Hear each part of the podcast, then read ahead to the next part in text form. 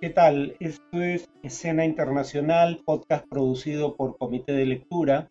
Este es un podcast extraordinario, producto de los acontecimientos recientes en Afganistán. Em, una forma inusual de eh, entrar al tema sería recordar que el primer diálogo entre Sherlock Holmes y, y el que sería su compañero de aventuras, Dr. John Watson, en la primera novela de la saga, Estudio en Escarlata, Holmes sorprende a Watson deduciendo el hecho de que Watson había estado recientemente en Afganistán.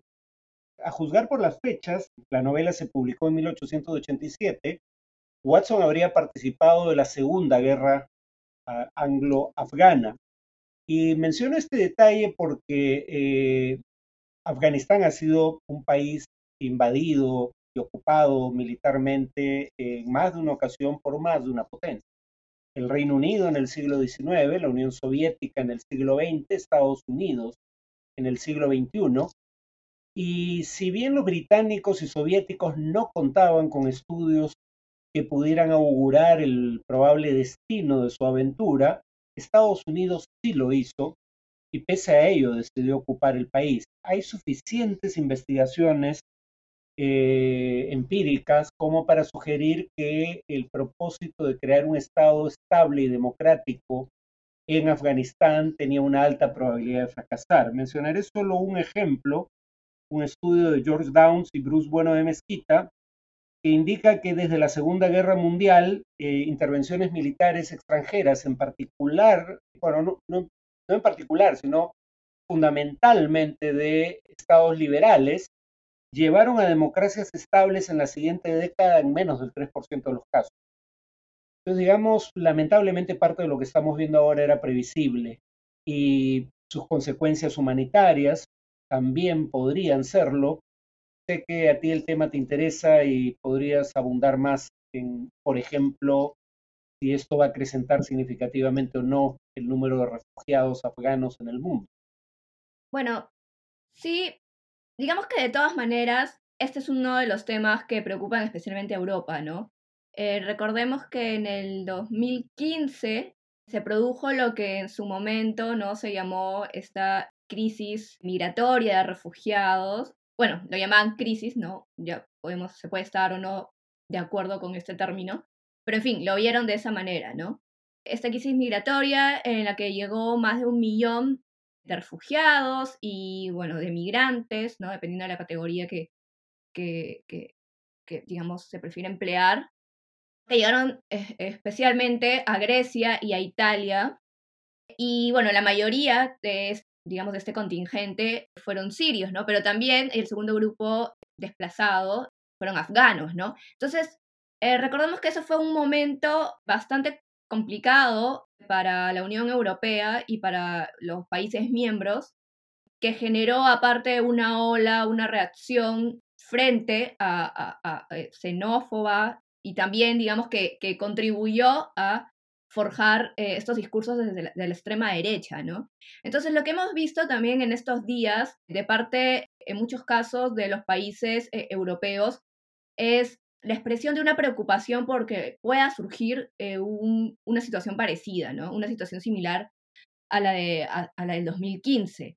De hecho, incluso el presidente de Francia, Emmanuel Macron, fue cuestionado por unas declaraciones en las que señalaba que Francia debería tener, debía tener un plan para anticipar y para protegerse de esta ola de migrantes desde Afganistán, ¿no? Fue criticado justamente por la manera en la que se expresa eh, o se expresó en un momento en el que supuestamente la principal preocupación debía ser o, debería ser la población afgana, ¿no? y la situación en la que se encuentran actualmente, ¿no?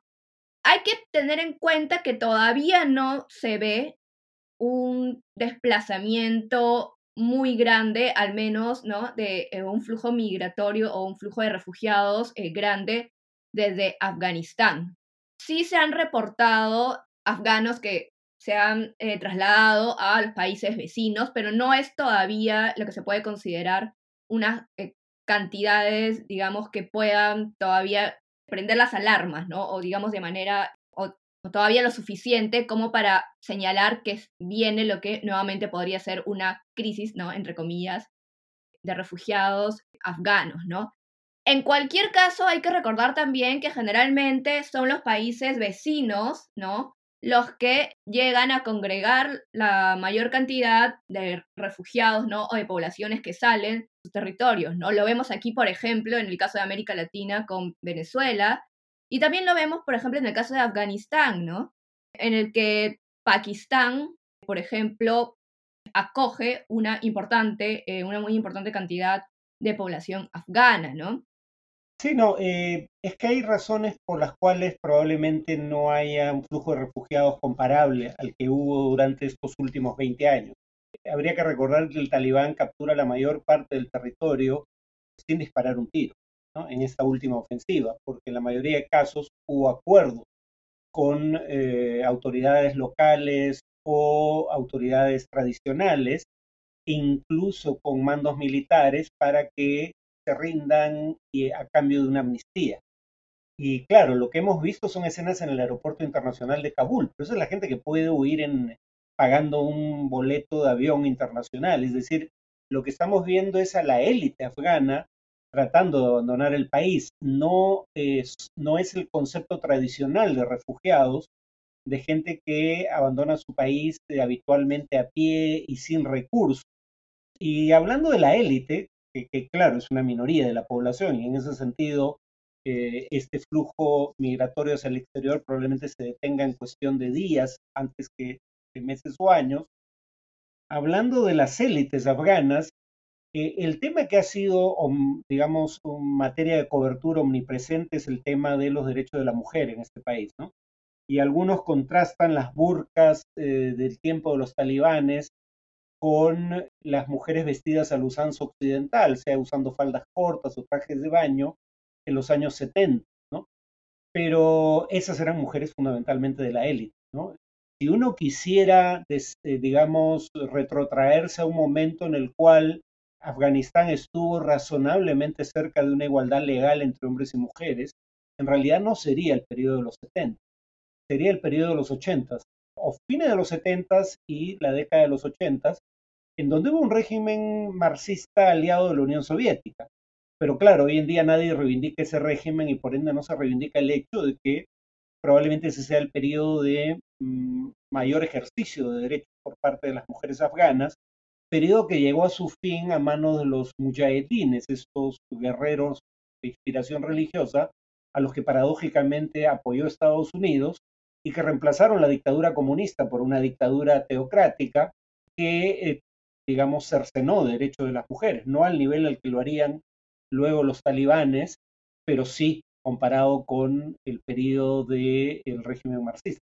Sí, bueno, igual creo, precisamente solo para, para poder complementar o terminar lo que estaba señalando en torno a lo que, o sea, no, no se ha visto todavía, pero es el miedo que está instalado en general en Europa, ¿no? Ante, como digo, la posibilidad de este flujo de ciudadanos afganos, ¿no? Pero lo que quería, digamos, señalar es que en realidad, según la Agencia de las Naciones Unidas para los Refugiados, más del 85% de los refugiados afganos eh, se encuentran en Pakistán o en Irán. Y nuevamente son generalmente los países vecinos los que congregan el mayor, eh, podríamos decir, la mayor parte de esta población que suele eh, salir, ¿no? De manera, o sea, que suele ser desplazada. Sin embargo, Igual, como digo, el miedo se ve, existe y de hecho desde la Unión Europea se han escuchado ya tanto, digamos, propios políticos, digamos, dentro de los mismos países eh, europeos, pero también voces de la propia Unión Europea manifestando la necesidad de que, eh, bueno, Europa esté preparada ante la posibilidad de este flujo o este eh, contingente de personas que podría llegar y hasta ahora, ¿no? La Unión Europea habría que ver si tiene esa capacidad para dar una respuesta comunitaria, ¿no? Que es lo que precisamente ha faltado en muchos casos y es uno de los temas más, eh, que más divisiones también generan dentro de la misma Unión Europea, ¿no? Para, por ejemplo, la división de cuotas eh, de refugiados, ¿no? Entonces, hay mucha dificultad dentro de la misma Unión Europea para poder llegar a un acuerdo en torno a cómo llegar a una política migratoria común, ¿no?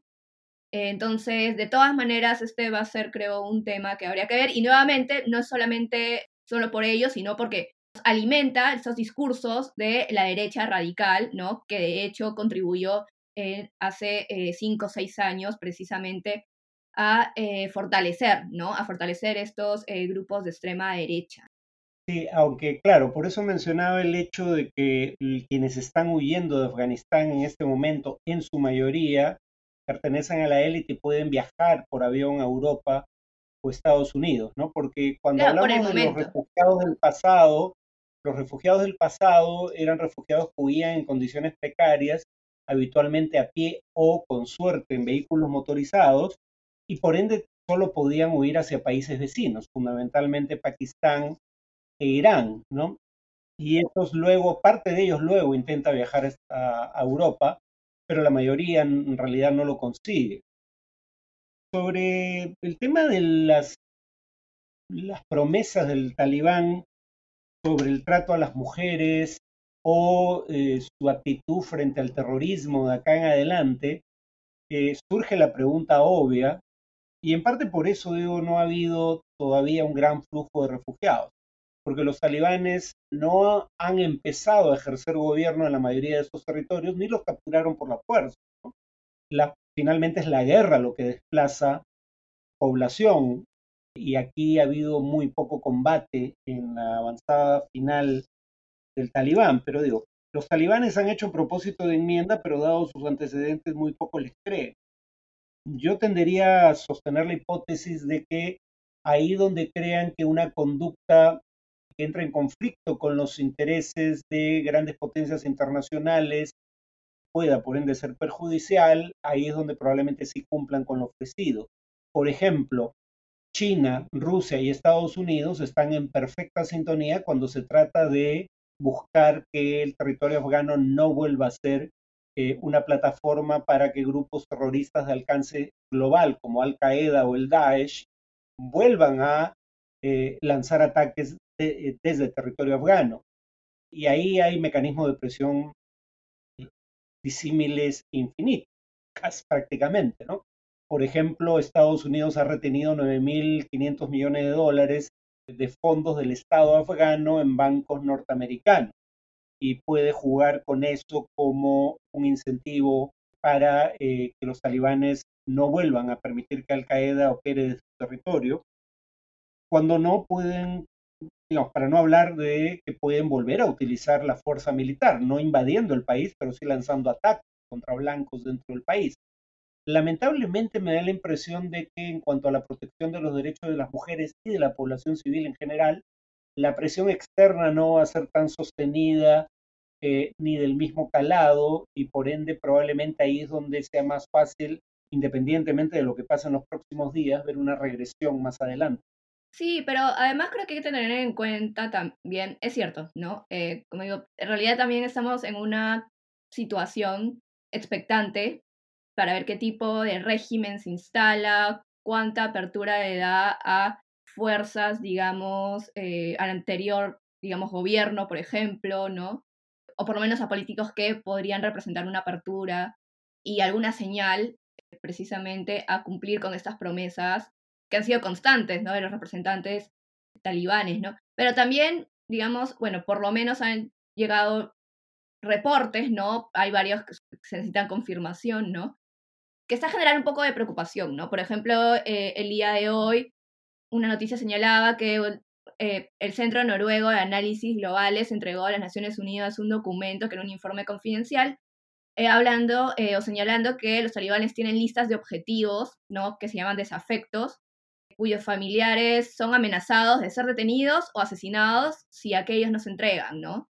También, digamos, informes de que en algunas zonas, pero no en todas, los talibanes están restringiendo ya, digamos, o restringiendo más bien la educación, ¿no? De las niñas, por ejemplo, ¿no? Que ya no están yendo a las escuelas. Entonces, la verdad es que ahí también a veces es pensar que el talibán es solamente un movimiento homogéneo y que hay una estructura vertical, ¿no? Y que va a ser homogénea, digamos, su conducta o su comportamiento en todas las zonas ocupadas, ¿no?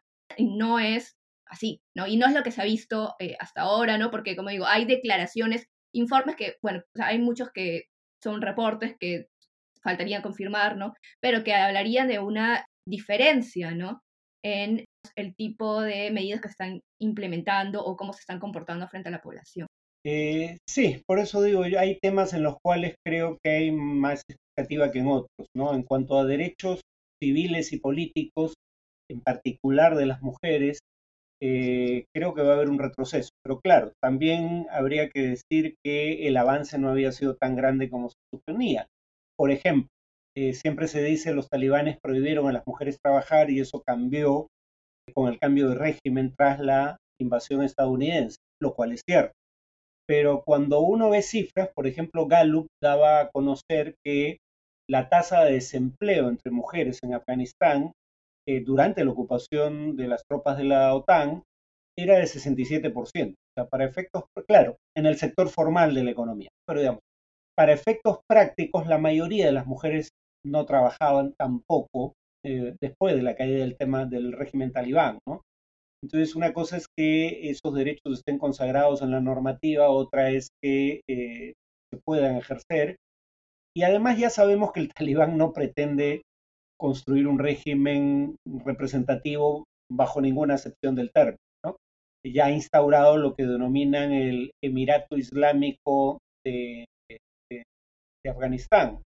Algunos dirán esto es un retroceso significativo, eh, pero habría que recordar que hay dos grandes aliados de Occidente que también son regímenes, eh, uno de los cuales se llama Emiratos Árabes Unidos, eh, pero sobre todo Arabia Saudita, un régimen que es aliado de las potencias occidentales, que mantiene buenas relaciones económicas en general con el resto del mundo, pero que tiene un régimen político eh, que no reconoce la igualdad entre hombres y mujeres y que no reconoce derechos fundamentales a sus propios ciudadanos, que en realidad no son tales, son súbditos de la corona.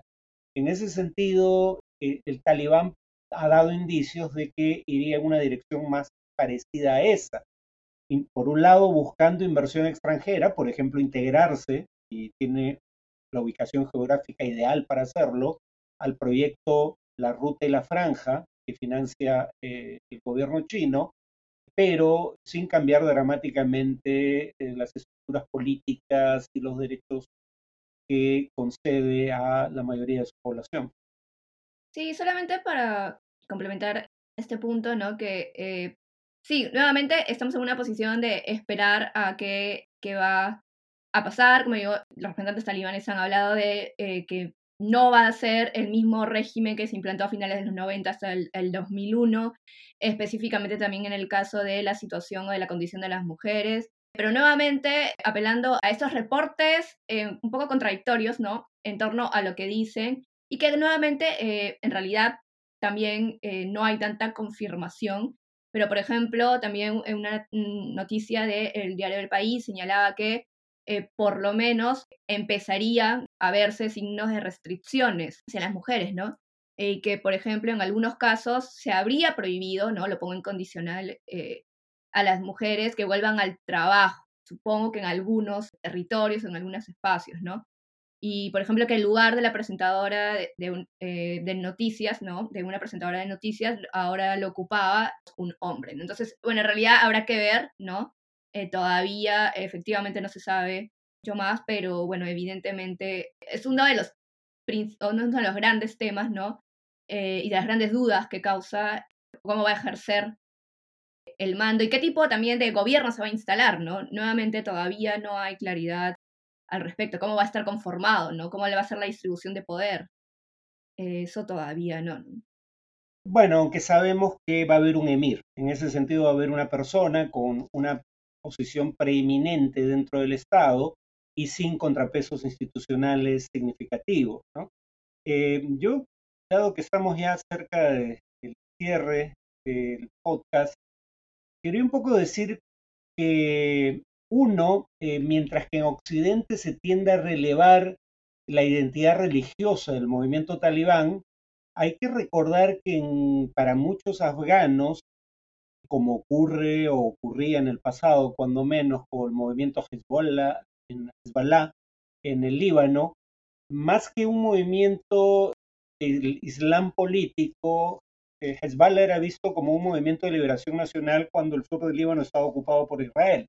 Lo mismo se podría decir del talibán en Afganistán.